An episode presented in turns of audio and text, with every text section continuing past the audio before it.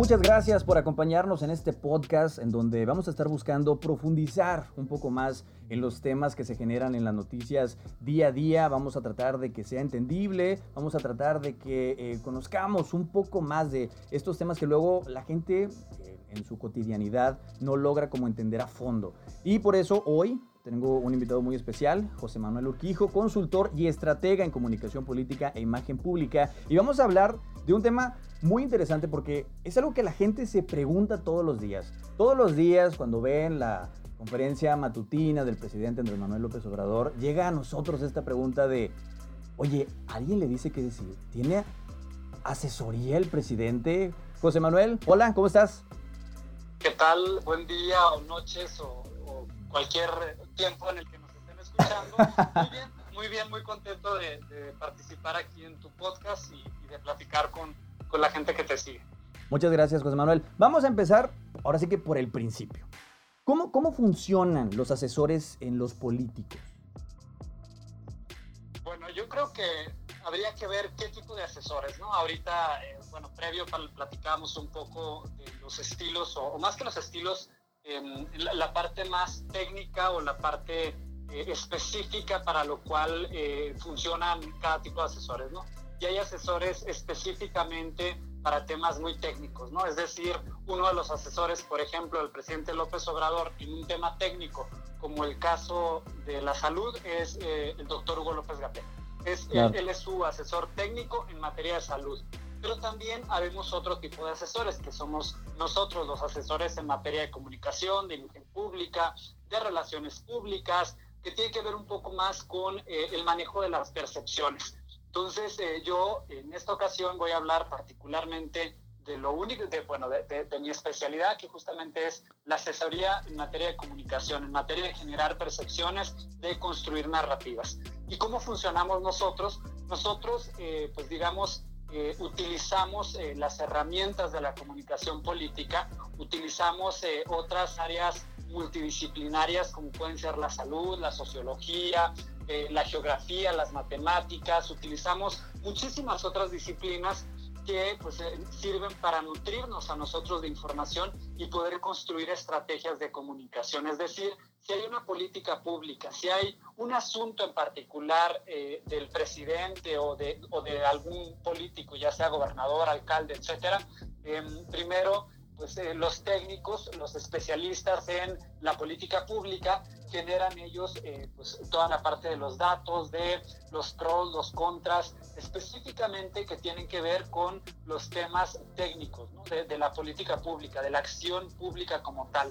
Y nosotros como asesores políticos lo que hacemos es, eh, digamos, digerir esa información y hacer que sea mucho más fácil para que el político o el líder social o el líder empresarial pueda comunicarse hacia sus audiencias meta, ¿no? También para eso hay que tener muy claro hacia quién nos vamos a dirigir, porque de otra manera, pues pareciera que, por eso, por eso, más bien, por eso es que luego sucede que algunos políticos como que no terminan de entenderse con, con la gente. ¿Por qué? Porque no conocen a su audiencia. Es importantísimo conocer a qué tipo de audiencia nos estamos dirigiendo para poder entonces construir los mensajes y encuadrar sobre todo la información de acuerdo a, a la, la percepción o a la aceptación que nosotros queremos generar en la audiencia. O sea, básicamente lo que ustedes hacen es eh, decirle al político, ¿sabes qué? Eh, tu público es este, así funciona esta sociedad, tienes que llegarles por esta manera, ¿no? Tienes que decirles las cosas así. Algo así, justamente, eh, pero para eso pues hay que pasar por muchos procesos, que uno de los procesos es la investigación de las audiencias. Claro, claro los políticos como el presidente López Obrador o los gobernadores, pues ya pasaron por un proceso de que en teoría tendrían que conocer el tipo de audiencia que tienen. Y también es importante eh, decirlo y especificarlo muy claramente, pues que, que eh, depende mucho también del tipo de eventos, ¿no? Es decir, el presidente no se tendría que comportar de la misma manera con un grupo de altísimos empresarios a como se comportaría en un barrio, en una colonia popular. ¿Por qué? Porque el lenguaje tiene que cambiar los mensajes probablemente eh, en la técnica del mensaje cambien un poco, pero, este, pero a lo mejor, eh, digamos, la esencia del mensaje como tal podría ser el mismo. En el caso del presidente López Obrador, su mensaje es muy claro, combatir la corrupción, la desigualdad. y eso se lo lleva enfrente de los empresarios y se lo lleva también a la palestra pública en un pueblo de Oaxaca. A los empresarios les habla perfectamente en su lenguaje y a la gente en este pueblo de Oaxaca también les puede hablar eh, del mismo mensaje, pero con palabras que la gente le entienda. Porque de otra manera lo que generamos es confusión y lo que generamos es que el político, el líder, pues no conecte con los electores o con la audiencia en la que está enfrentado en ese momento. Ahora, nosotros claramente no vemos cuando habla con los empresarios, esas juntas de alto nivel, pues no las vemos, no, no, no pasan en la televisión y eh, no las vemos eh, cómo funcionan, ¿no? Lo que vemos nosotros es cómo le habla al pueblo, cómo todos los días le habla a la nación, por así decirlo, y sigue usando este lenguaje eh, que, insisto, pareciera, pareciera que, que no, o sea, que lo que le pasa por la cabeza es lo que dice. Aquí la pregunta es, o sea, realmente sus asesores le, están diciendo, ¿sabes qué? Tienes que decirlo así o de plano improvisa. Cuando me refiero, voy a tratar de, responder tu pregunta, ¿no? Cuando me refiero a, cuando está con los empresarios, eh, efectivamente me refiero a la parte de cuando está en, situaciones privadas, ¿no? Que no nos toca ver. Pero también me refiero a los actos públicos, es decir, cuando él va a un foro empresarial, recuerdo eh, que hace como, me parece unos dos años, estuvo en Acapulco, ¿no? Entonces, sabe cómo hablarles. Digamos, eh, eh, sabe en teoría, ¿no? Porque luego también vemos algunos ahí errores técnicos o, precisos, específicos. Y, bueno, ahí podría haber una, un poco de, contradicción. AMLO también, hay que decirlo, es un, personaje político sui generis. Es, es, único dentro de, digamos, de, este, eh, de, este, pues de este amplio abanico de políticos o de estilos de liderazgos o de políticos que existen en el país. AMLO es bastante único, bastante sui generis. Y bueno, otra cosa que es muy importante también decirlo, lo que utiliza el presidente en las mañaneras o, el objetivo que él tiene, más allá de hablarle a los empresarios o a los medios y demás, él conoce perfectamente bien los procesos de comunicación. ¿Y por qué lo digo?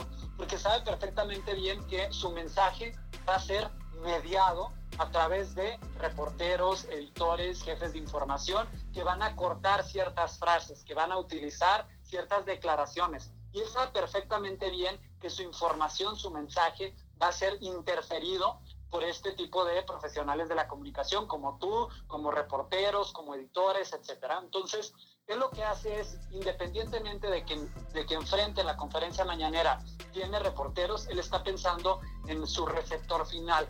Y su receptor final son las personas que lo van a ver en el noticiero al mediodía o en la mañana, o que van a escucharlo de vez en cuando en la radio. O sea, él sabe perfectamente bien que su audiencia final es justamente el electorado, ¿no? el pueblo. Y siempre hemos visto que pues les habla en, una, eh, en un lenguaje, no voy a decir que se baja a su nivel, sino que se sube al nivel de la población.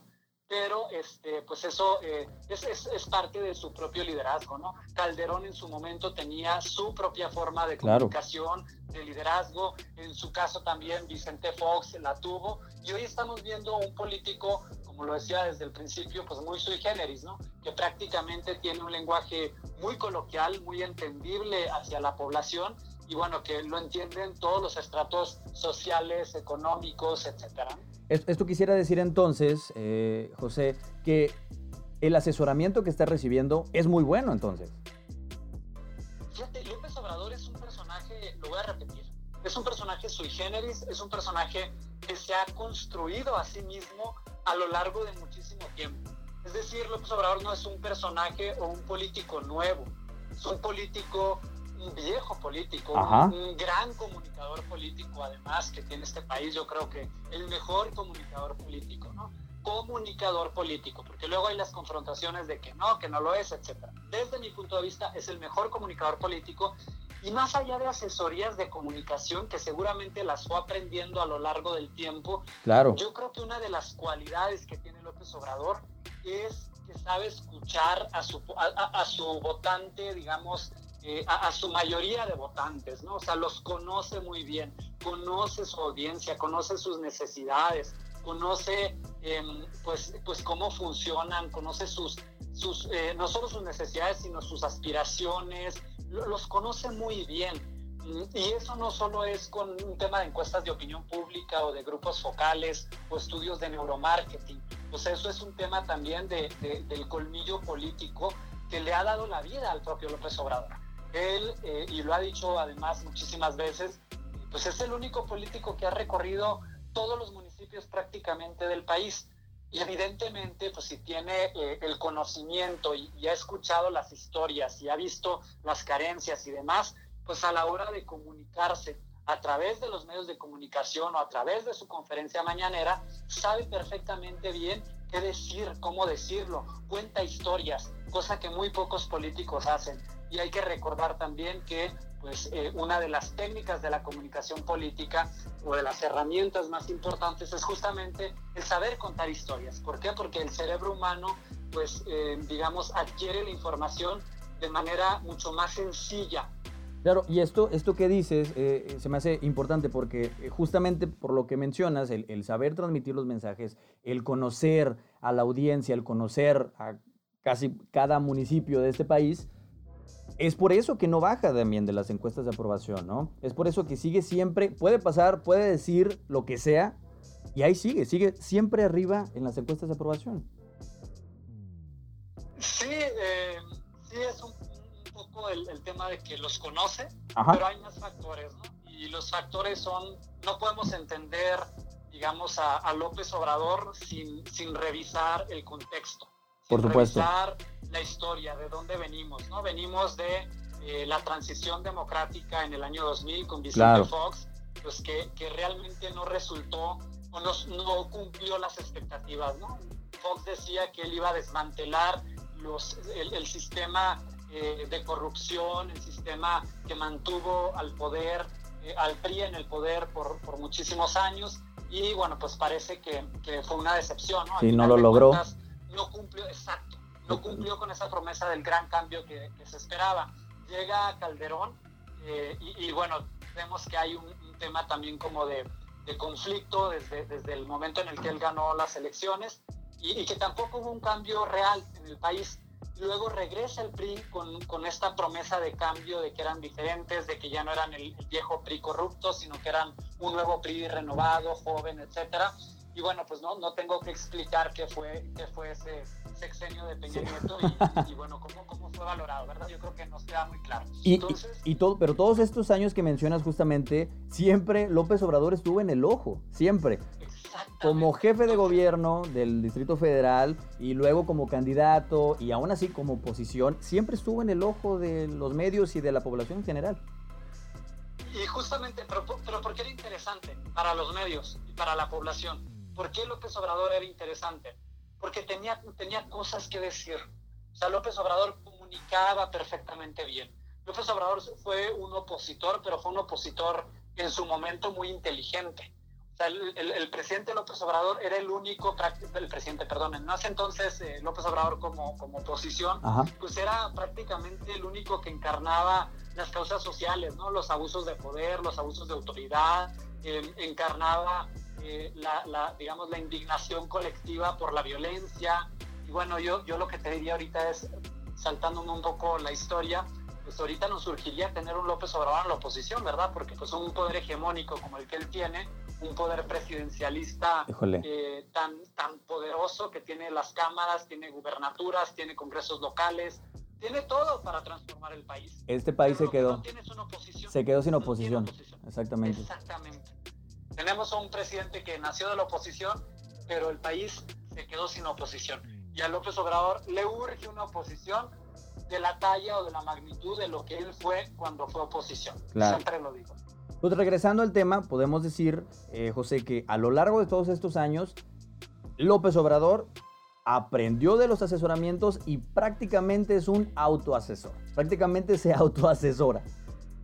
Sí, yo, yo creo que el presidente, digamos, no voy a decir escucha, sino el presidente oye a sus asesores de todos los temas, los asesores económicos como el secretario de Hacienda, de Salud, como en este caso ahorita López Gatel, pero él toma sus propias decisiones. Creo que a veces los escucha, a veces no los escucha.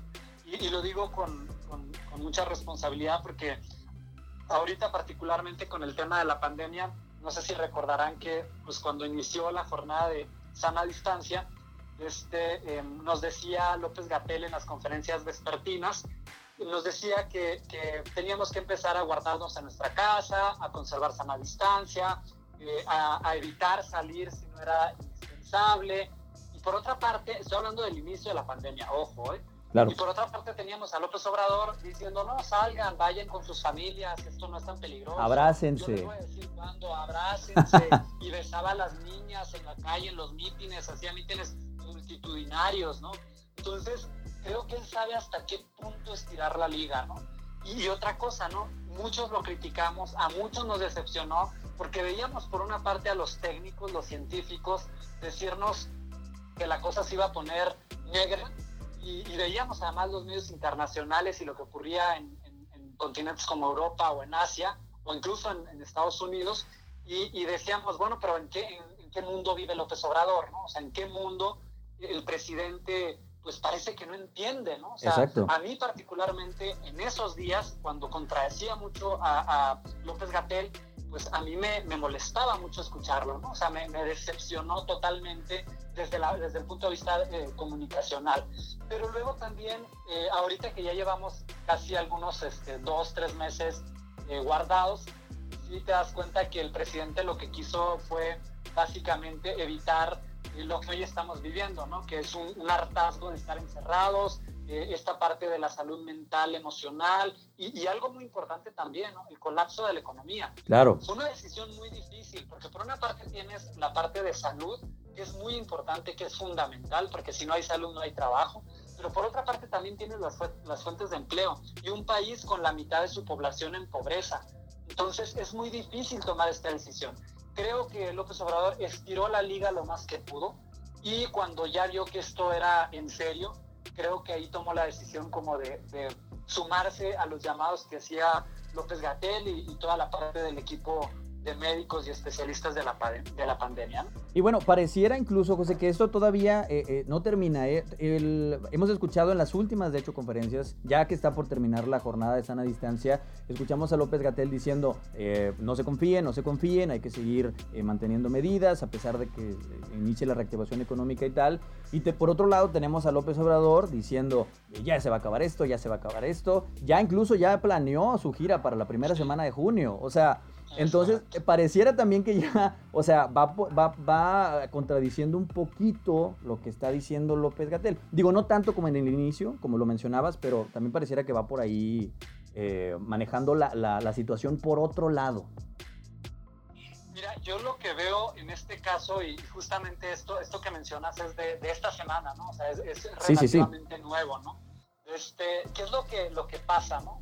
López Obrador sabe que su cancha no es la oficina, no es Palacio Nacional, o sea, no es ahí donde a él le va mejor. Donde a él le va mejor es en la calle. López Obrador es un político de audiencias masivas, pero, pero a raíz de piso, ¿no? O sea, en la calle, donde, donde pasan las cosas, ¿no? Y, y, yo creo que un poco el hecho de que la gente pues todavía confía en él es porque, porque ante su audiencia uno genera confianza. ¿Pero por qué genera confianza? Porque también tiene credibilidad porque ha cumplido, ha cumplido, ojo, ¿no? A sus electores. Y por eso es que mantiene los niveles de confianza que hoy mantiene, ¿no? Claro. de aprobación incluso en las encuestas. O sea, no es un tema fortuito. Luego yo este, lanzo ahí en, mis redes sociales como publicaciones para, para poner como, no, no, pelear a la gente, ¿no? Sino para, para entender un poco como las motivaciones de cada uno de los, de los distintos sectores, ¿no? Y tengo chairos, y tengo fifís, y tengo eh, de centro y demás, y, ahí se genera el debate y me parece que es, son conversaciones muy, muy, muy ricas en el sentido de que nos permiten conocer como las motivaciones de las personas, ¿no? Y lo que yo veo es que López Obrador, aún con la crítica, con además que es buenísimo para generar esta parte de los relatos con villanos, con gente buena, gente mala, con los contrarios, con los adversarios, etcétera. Este, López Obrador vive en el conflicto. Lo que yo veo es que ese conflicto le ha permitido a él mantener esa confianza. Totalmente. José Manuel Urquijo, te agradezco mucho esta plática, esta explicación. Ya tenemos un, panorama más claro de cómo funciona eh, el asesoramiento político, sobre todo hablando del presidente López Obrador. Te agradecemos mucho eh, que nos hayas acompañado. Eh, por el momento, aquí la dejamos. Vamos a estar platicando contigo más adelante, ¿te parece? Claro que sí. muchísimo gusto y, qué bueno que, que, me invitaste. De verdad me gusta mucho platicar de estos temas, me apasiona muchísimo. Entonces, pues muchísimas gracias y, gracias a todas las, las personas que siguen tu podcast. El placer es todo nuestro. Nosotros nos despedimos, nos vemos en el siguiente episodio. Gracias.